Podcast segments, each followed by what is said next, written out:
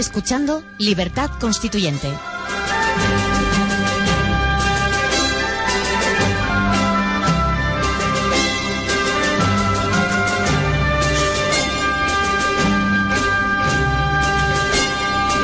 En Libertad Constituyente con el debate político, hoy bajo el lema Organizar la ética de la sociedad. Cuando son las nueve y un minuto de la mañana, damos ya la bienvenida a nuestros participantes. Don Antonio García Paredes, muy buenos días. Buenos días. Buenos días. Don Dalmacio Negro, muy buenos días. Don José María Fernández Isla, hoy por vía telefónica. Buenos días, se le echa de menos aquí en el estudio. ¿eh? Muchas gracias y buenos días. Don José Buenos María días. Aguilar, María saludos de Tocayo. nuevo. Gracias, muchas gracias. Y don Antonio García Trevijano, bienvenido de nuevo también. Hoy está muy concurrida Hoy estamos, y eso que nos ha fallado uno, ¿eh? Paco Sí. Corraliza, que al final no pudo venir. la asistencia de amigos. Sí, había también advertido su presencia como visita, pero pensábamos hacer una pequeñita entrevista de don Armando Merino, el músico del... Ah, ¿y está aquí? Está en Madrid, iba a venir pero no ha podido. Uy, qué pena. Le queríamos felicitar por su nombramiento de director de la Kinder Philharmonic, de la Orquesta. Filarmónica y Juvenil de, de Múnich, y ha, ha hecho una gira fantástica por Europa y le queríamos haber preguntado algo, pero por razones familiares no ha podido venir. Pero bueno, lo veremos estos días. eh, Pero yo ya adelanto, comer con él. adelanto que prácticamente tiene terminado el himno Sí.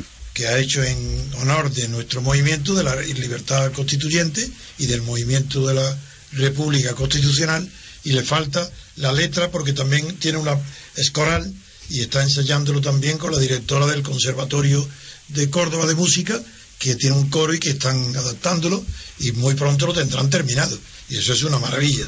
Yo oí la primera parte decir que está inspirado en algo de Bach y es algo grandioso, de bueno y espero que al final con la coral y con el canto adquiera ya el aire triunfal de un himno a, de un himno a la libertad.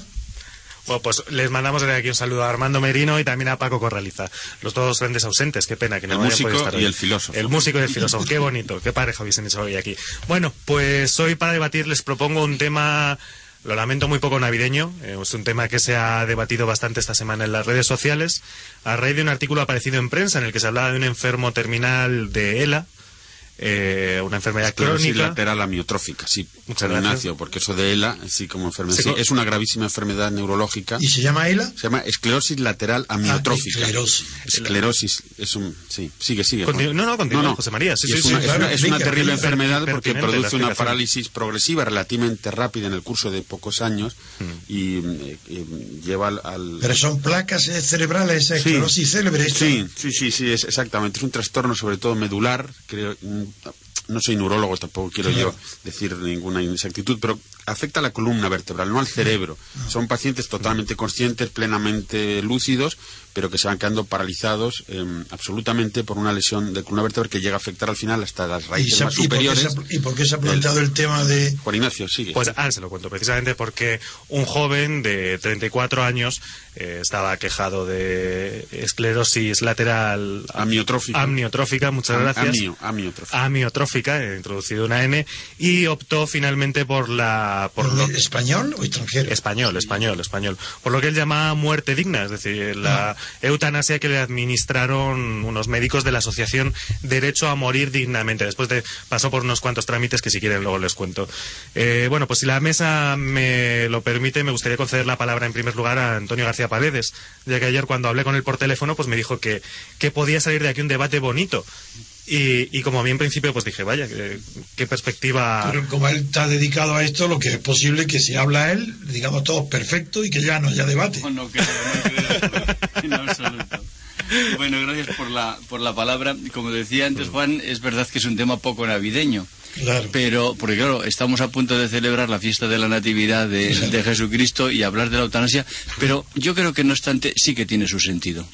Por lo menos para mí, eh, de- inicialmente, de lo que vamos a tratar es de la vida sobre todo. Porque yo creo que aunque se está extendiendo mucho el concepto de la muerte digna, yo creo que es la vida digna hasta el último momento. ¿eh? Se puede englobar de esa manera. Bueno, el tema de la, de la eutanasia, mm, voy a avanzar solo eh, dos ideas. Y es que creo que las ideas generales que pueden surgir de la filosofía, de la ética o de la moral son luego muy difíciles a la hora de ser aplicadas a cada caso concreto. De manera que creo que no se debe hacer de la regla general ya una aplicación particular mm, definitiva en todos los casos. Y luego, por otro lado, lo que es el caso concreto y la solución que se le da a un caso concreto no se puede convertir tampoco en norma general porque mm, seguramente está adornado de una serie de circunstancias o condicionamientos que no van a ser los mismos en, otra suposición. Bien, el tema de la muerte digna yo creo que se puede decir que está en España mm, pues prácticamente hirviendo. Antonio, eh, que no significa, eutanasia no significa muerte digna, significa buena muerte. Sí, eh, etimológicamente llevas razón. Eu eh, es el, prefijo buian en griego y, zanatos en muerte. Sí. Que la dignidad, como tú dices, para la vida. Bien, pero de acuerdo, bien. Eh, digo que es un tema que está hirviendo en la sociedad española porque sabemos que tenemos un proyecto de ley de muerte digna. Mm, en las Cortes, que no ha podido ser aprobado en la legislatura anterior, pero ya se habían anticipado unas comunidades autónomas como Andalucía, Aragón y Navarra regulando este, eh, este fenómeno. Y mm, luego también, hace creo que pocas semanas o pocos meses, la Organización Médica Colegial y la Sociedad Española de Cuidados Paliativos ha emitido una guía de sediación paliativa en el que establece un cierto protocolo para la atención de estos casos. Mm, yo creo que a la base de, este problema hay que reconocer que existe una visión antropológica evidente. Según sea el concepto que tengamos del ser humano, pues así se nos va a condicionar luego la respuesta.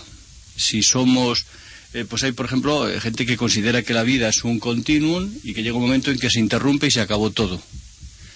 Para otros, seguramente mm, personas creyentes, eh, ya sea religiosas o de otra índole, pues la muerte es como un recodo donde la vida que lleva una determinada dirección mm, desaparece, pero sigue en otro ámbito o en, o en otra dimensión.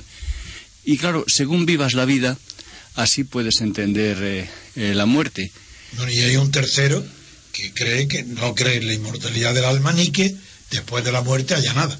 Sí, es el primero que me refería yo, ah, que es un continuum y que luego se interrumpe y que no hay, que no hay nada.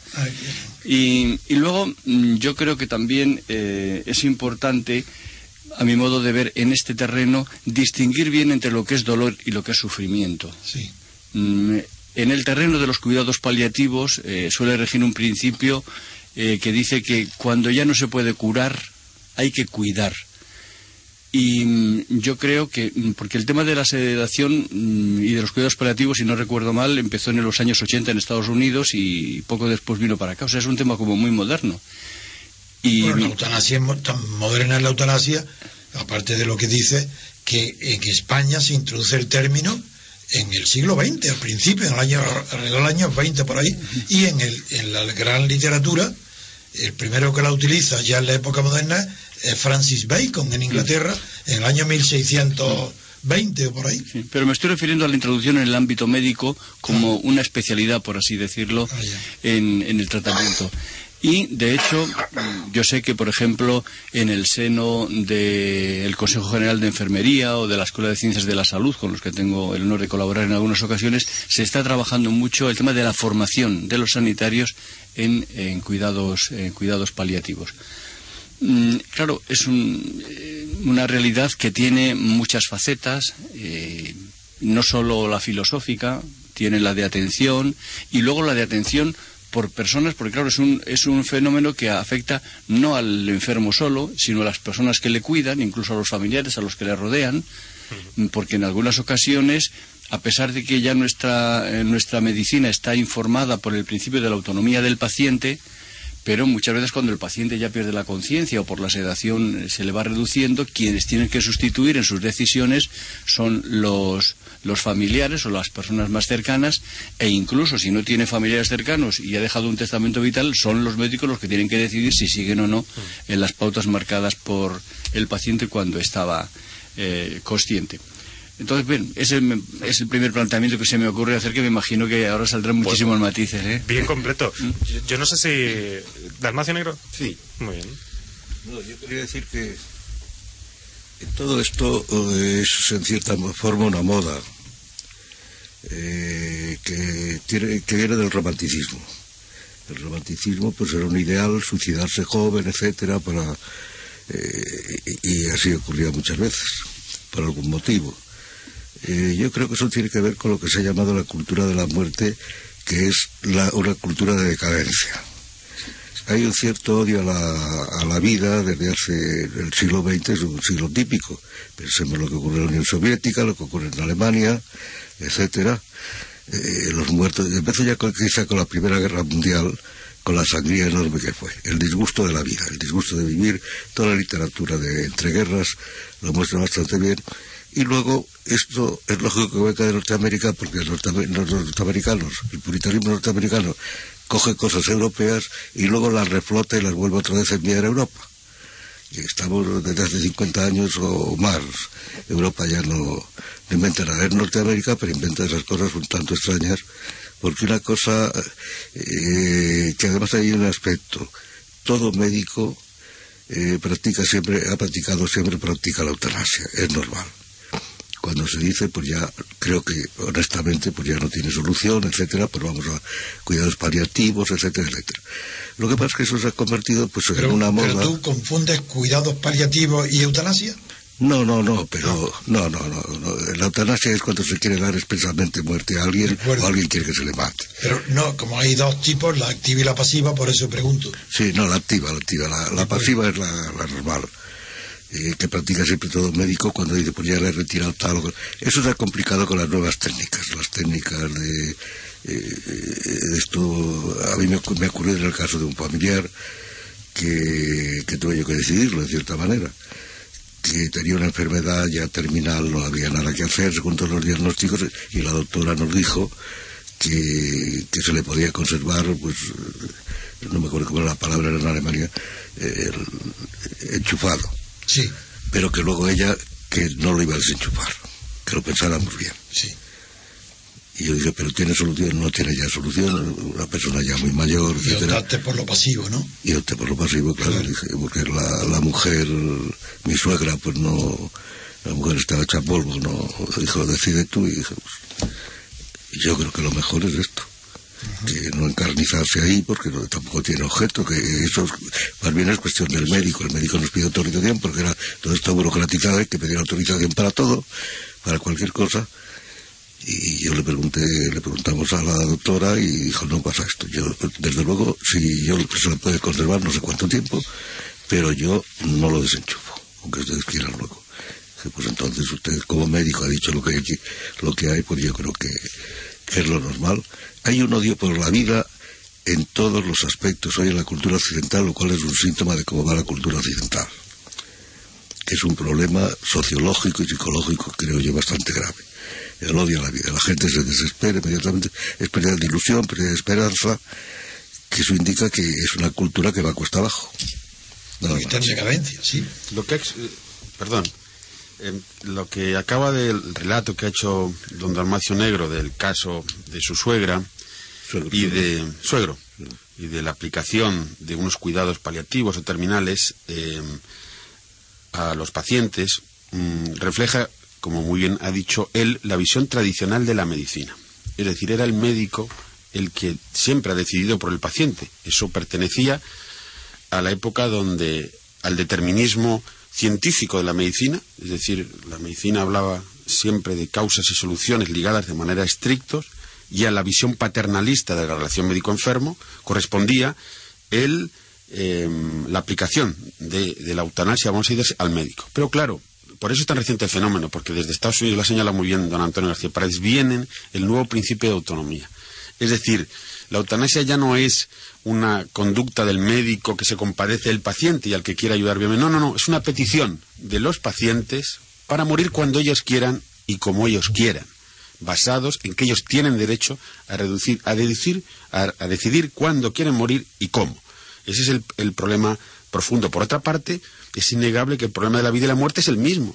Está unido. La muerte no es algo eh, solo negativo, per- pertenece por esencia a la vida humana y ha de ser incorporada a la, a la vida. Así y así como hablamos del buen vivir, hablamos de que no solamente el médico, sino la vida en general lo que pretende es, la, o la, se puede llamar felicidad, una buena vida, también es lógico que se quiera tener una buena muerte. Naturalmente, eh, lo difícil a la hora de, y se, claro, eh, los problemas concretos que también lo ha señalado don Antonio García Paredes, las aplicaciones son tan difíciles y tan delicadas que hay que tener muchísimo cuidado. Entre otras cosas, porque mm, hay que combinar en muchísimos casos el respeto al principio de autonomía del paciente que quiere morir de una manera determinada y, naturalmente, la actividad cuidadora, tuteladora de los médicos hacia los pacientes. Pero, en fin, la eutanasia eh, hay que aceptarla como una parte, como algo, no sé si, no sé si la palabra derecho es correcta, pero Claro, es que cuando hablamos de que mm, en, esta realidad influyen determinadas personas, es como un triángulo en el que por un lado está el paciente, por otro lado el personal sanitario, por otro lado, como decía antes, la familia. Claro, el paciente, dentro de este principio de la autonomía de la voluntad, es el que puede decidir. Dice, pues a mí me gustaría morir en este momento, no me gustaría llegar hasta tal extremo y tal. Lo que ocurre, y ahí está el problema o la raíz del problema, es que él por sí mismo no puede llevar a cabo su decisión. Entonces implica a los otros dos factores. Mm, y claro, mm, por supuesto que la dignidad del enfermo está en que él decida voluntariamente, no faltaba más, es un ser libre, pero luego también está en la libertad del médico, en la lex artes del médico, si, y la responsabilidad. la responsabilidad, si, si debe o no aceptar esa, esa pauta que le marca el enfermo. Entonces, yo creo que mm, debemos em, empezar a entender la medicina. Tú lo has explicado muy bien, José María. Lo mismo que hemos pasado de ese paternalismo y autoritarismo médico, ahora ya a la autonomía del paciente, en que ya se cuenta con el paciente, quizá debemos dar otro paso más y llegar a la medicina dialógica, en la que realmente lo que cuenta no sean solo decisiones, sino sobre todo conversaciones, diálogo, que se pueda llegar realmente a un acuerdo. Claro, que la toma de decisión sea correcta. Eso es fundamental mm. en todo el terreno de lo moral, mm. el, proceso de diálogo que señalas, Antonio, para llegar a, una solución. Me gustaría introducir, sabéis, mi afición irreprimible a situar casi todos los problemas desde el punto de vista histórico. Entonces me gustaría muy brevemente situar el problema de la eutanasia. Por ejemplo, en Grecia no hubo problema. Cuando hablo de Grecia quiero decir, claro, la clásica, la antigua. No era problema. Hasta el punto que era una cosa natural. No. Pero Hipócrates ya fue el primero que puso límite y al médico le, ya le introdujo la deontología de no, de que la eutanasia podía ser eh, eh, una manera disimulada del crimen y, el, y le puso objeciones serias. Durante, luego evolucionó, en Roma tampoco tuvo particular importancia en el derecho romano, los que lo conocéis, como Antonio sabéis que ahí no hubo con la eutanasia ningún problema especial, eh, aunque fue estudiado mucho por los niños, por los fetos, y antes de que se podía provocar los, los abortos. Y ahí se equiparó algo, pero no, no llegó. Luego ya en la Edad Media, ya claro, en la época metafísica de la, del mundo, pues la religión ocupó el lugar de la reflexión filosófica y moral y la eutanasia fue completamente condenada. En el Renacimiento, hay, aparte de que ya antes hablé de Francis Bacon, que yo recuerdo bien, pero también, pero es que está la obra, la utopía de Tomás Moro, nada menos que Tomás Moro. Un, hombre de una conciencia religiosa tan extrema que llega al heroísmo de dejarse morir, matar, condenar a muerte en una sentencia por conciencia religiosa, por no renunciar a los principios religiosos en los que creía. Sin embargo, en la utopía, en la célebre obra suya, reconoce la validez de la eutanasia. Y eso se introdujo ya en el humanismo.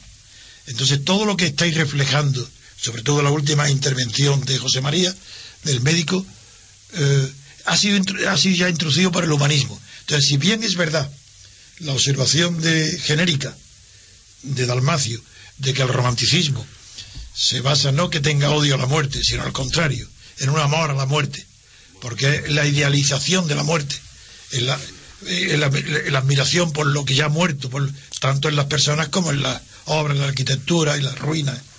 Pues después de esto, en, por ejemplo en Japón, en la época esta correspondiente al humanismo, se extendió muchísimo una costumbre que yo recuerdo una película muy buena que vi hace unos 10 o 15 o 20 años, donde los padres mayores, cuando sienten próxima la muerte, incluso sin tener todavía una enfermedad grave, estando en plena salud, se salen del pueblo y se van a una montaña, a, un sitio como los elefantes, a un cementerio. lo de los elefantes es un mito, pero bueno. Y los hijos lo acompañan hasta las afueras del pueblo y ya los dejan solos y se van a morir, que es una eutanasia, pero no, que es un suicidio, pero no se le llama suicidio, porque allí se le ahí sí se considera que es la dignidad de la muerte, para estar en soledad, para que no sea presenciada la muerte por los familiares. Y es por, pero claro, siempre que se habla de dignidad de la muerte, eh, en realidad se trata de dignidad de los vivos, porque el muerto no, no, tiene conciencia de, salvo que en los casos de dolor. En cambio, los vivos sí que sufren viendo a sus familiares, sus padres, sus parientes, verlos sufrir o degradados en el estado, eh, en el estado eh, físico, pues quieren que sea su muerte digna por ellos, por respeto hacia ellos, hacia ellos mismos. Pues bien, después de, estos antecedentes históricos llega ya la época moderna y en la época moderna eh, las legislaciones civiles no entran no entran de lleno en el tema de la eutanasia, pero sí ya se pronuncian las religiones como es natural.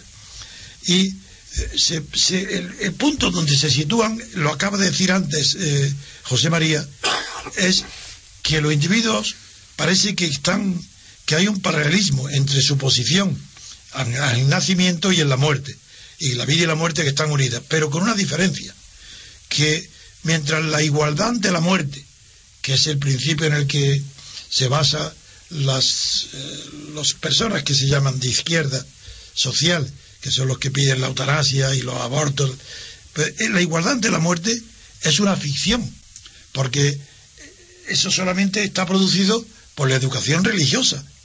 Pero, mientras que la igualdad ante el nacimiento, ante la vida, es un hecho de la naturaleza. Quiero decir que la igualdad ante la muerte es una eh, creencia moral, mientras que el nacimiento es un hecho de la naturaleza.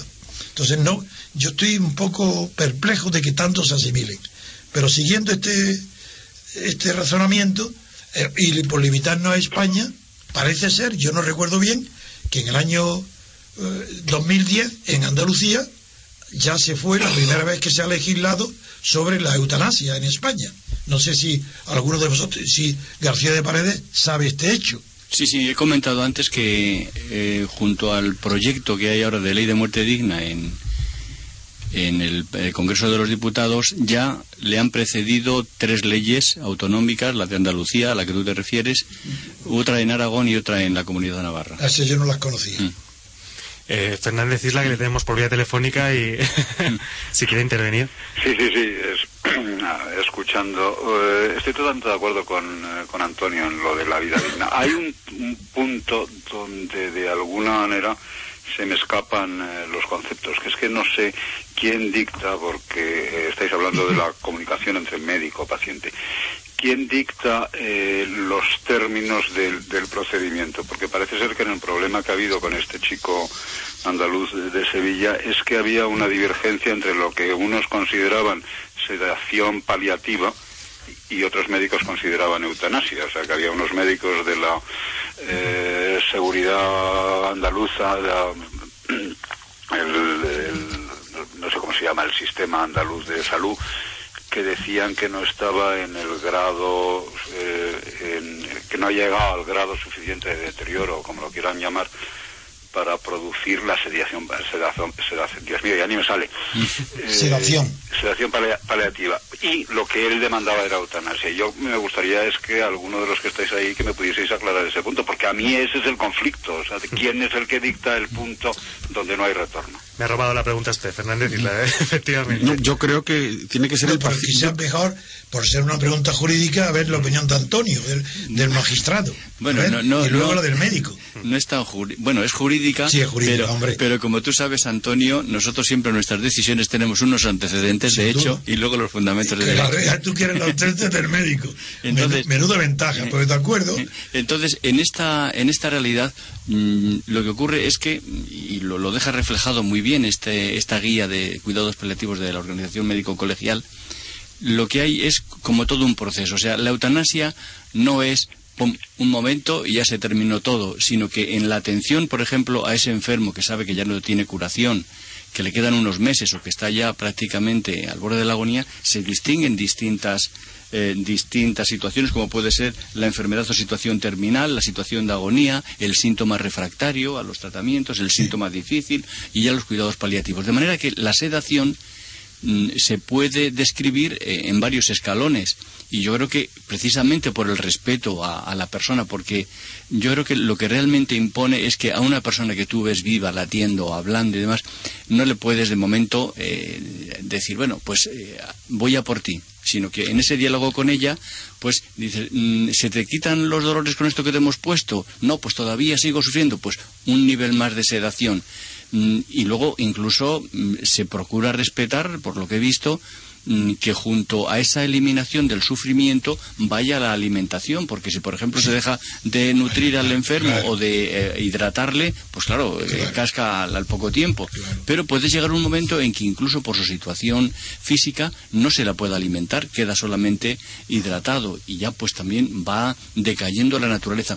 Yo creo que en cierto modo, no sé si estaré equivocado, yo lo que veo en estas pautas que se están dando desde el ámbito médico es una cierta adecuación a la naturaleza. Y tú sabes, Antonio, que aquí en este programa siempre defendemos la naturaleza. Totalmente.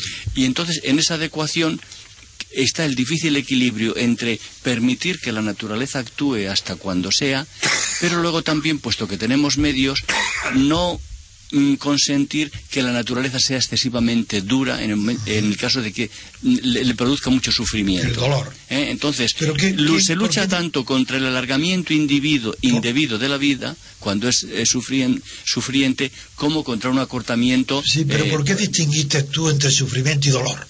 Es posible, Antonio, porque mm, los neurólogos. Yo no lo veo claro. sí, pues mira, los neurólogos, que yo sepa, sí que lo han distinguido. Concretamente, Antonio Damasio. el, dolor sería, el sufrimiento sería más psíquico y el dolor más físico. Yo creo que más o menos se podría decir esa, esa, hacer esa distinción. Yo creo que es que Antonio Damasio lo distingue muy bien porque él cita un, un caso en que un enfermo de, dolores de trigémino. Sí pues un, un neurólogo le, eh, le intervino porque claro, se le veía al hombre pues encogido con esos dolores tan agudos como produce el, trigémino. Y mm, Antonio Damasio que dice que eh, el, mapa del dolor que, hace que se da en el cerebro, pues por un lado focaliza en la parte del cuerpo eh, en que se está produciendo el dolor, pero por otro lado afecta a otras eh, partes del cerebro que se dan cuenta de esa situación de, dolor, sí que han logrado, por lo visto, la separación de esas dos áreas, se afecta a una y resulta que aquel enfermo, después de ser intervenido, mm, seguía teniendo el dolor, pero no sufría. Entonces, eh, seguía muy encogido, pero estaba, digamos, llevando una vida apacible, ¿no? Y, entonces yo creo que sí que es posible. Y de hecho ocurre que en el ámbito de la sedación mm, puede que el enfermo llegue a no tener dolor, pero sí tener el sufrimiento, por ejemplo. Pero ahí tendría razón José María, sufrimiento moral. Sí, sí, sí, yo creo que el sufrimiento. Eh, el sufrimiento va por la vía del espíritu, de la conciencia, que es realmente donde... Entonces, claro que lo admito, claro. de todas maneras, creo que hay un fenómeno anterior, porque la eutanasia es em, un fenómeno que ha de, digamos, eh, ser mm, visto, considerado por el propio individuo que quiere morir, no ya Claro, cuando el individuo no, tiene ningún deseo concreto de cómo morir, ni expresa sus deseos, ni le importa, naturalmente ya corresponde a la medicina, a quienes le ayudan a morir, decidir los momentos. Pero lo que la eutanasia, el problema se plantea, un problema moral, de que un individuo tenga derecho a decidir, pero no por sufrimiento ni por, ni por dolor siquiera, de que habiendo, sintiendo él que su vida ha concluido, que ya no tiene nada que hacer y con un espíritu y conciencia, eso sí, vivos, que no sea una persona eh, desorientada, enferma, sino que con plena conciencia y pleno espíritu tenga derecho a decidir que ya quiere abandonar su vida material. Y, eso vale tanto para el hombre religioso como para el hombre ateo, eh, porque en cualquier caso el espíritu, mm, bien visto de una concepción religiosa o una concepción materialista verdadera, Em, es diferenciable plenamente de la materia. Por tanto, la eutanasia, el problema auténtico de la eutanasia se presentaría cuando un hombre en plena posesión de sus facultades mentales, con un espíritu y una conciencia sana, decide eh, que su vida tiene que llegar al final. De, eso, esos suicidios Recordarán que se produjeron muchos al final de la Segunda Guerra Mundial de aquellos o, hombres cultos o literatos o filósofos que se suicidaron ellos y con sus mujeres. Eh, eso, en cierto modo, era una forma de eutanasia. Esas personas decidieron que ya su vida se había transformado de tal manera, el mundo estaba de tal forma que ellos ya en plena conciencia, hombres inteligentísimos, decidían que tenían y se autoaplicaban, claro, mediante el suicidio, la eutanasia. Pero aquí lo que se trata es de cómo a la decisión personal, espiritual, con plena conciencia de morir, puede luego asistir en, la medicina o, los procedimientos técnicos para ayudarle a morir cuando él quiera y como él quiera. Y eso, claro, es muy delicado, pero ese sería el verdadero problema de la eutanasia, no cuando un paciente que ya no tiene conciencia o que es dependiente o que confía en el médico, pues entrega para que haga con él lo que quiera, es diferente. Perdonad, ¿me dejáis un único, una pequeña intervención? Eh, ya verás, eh, parece ser que el conflicto de este chico andaluz en Sevilla estaba entre eh, dos escalas de valores de dos servicios técnicos. El servicio técnico de la seguridad social andaluza, que decía que técnicamente no estaba en agonía, por lo tanto no se podía proceder, y el servicio, los médicos que atendían esa plataforma de dignidad para una muerte digna, que sí consideraban. Por lo tanto, estamos aquí en una, en, una doble escala de valores. Si hay unos médicos, unos profesionales que opinan que sí y unos profesionales que opinan que no. ¿Cómo, cómo de alguna manera se concilia esas dos posturas? Chema, Chema, es que en realidad lo que tú has dicho, si es así, no hay, no hay una diferencia en escala de valores, lo que hay una diferencia es de diagnóstico. Claro, no, no, no, claro, pero efectivamente eh, había un paciente que sí quería que se procediese a la sedación paliativa, que en definitiva en este momento es lo que lleva en su caso, porque estaba en un estado prácticamente terminal. Con eso nos eh, lleva a la reflexión que ha sido la tradicional, sobre todo en el, en el siglo XIX al final. Y, bueno, yo recuerdo, por ejemplo, los párrafos tan duros de Dostoyevsky, cuando reflexionando Raskolnikov. Eh, en la que, si lo recordáis, lo digo, en lo que decía que no hay proporción posible, en, era Raskolnikov el que hablaba, no hay entre la pena de muerte, la pena de muerte y la muerte causada por el culpable a quien se le condena a pena de muerte, que él consideraba que era mucho más atroz la pena de muerte. Pues con la eutanasia ha habido una reflexión parecida en el sentido, y yo desde luego en eso participo, eh, que por mi respeto a la naturaleza, yo me indigna cada vez que se compara la eutanasia, bien sea con el suicidio o con el homicidio, con el asesinato. Eso que, eso me parece intolerable, porque la naturaleza distingue muy bien lo que es una, uno de otro, es la propia naturaleza la que indica la diferencia. Sí, no, lo que ocurre, eh, Antonio, que eh, hombre, se asimila con el, con el suicidio o con el homicidio porque fenomenológicamente así aparece. Luego vienen las distinciones. Pero yo creo que realmente el problema que, al final del todo se plantea es un problema jurídico porque aunque se respete, como es lógico, la voluntad del enfermo, se le comprenda, el problema está en que luego la decisión para realizar ese deseo del enfermo lo tienen que tomar personas que no son el enfermo. Ya sea el personal médico o ya sea el personal, la, familia, porque tenga que dar el consentimiento en el nombre de aquel. Claro, Antonio. El problema, desde el punto de vista individual desde el punto de vista del paciente y de su familia y, de su familia es moral, mientras que respecto a la sociedad y por tanto al médico, el problema es jurídico. Pero el problema es antes que jurídico, es moral para el paciente y su familia. Luego está la sociedad. Eso es. Y ya tendrán que acomodarse a la situación para no incurrir en un...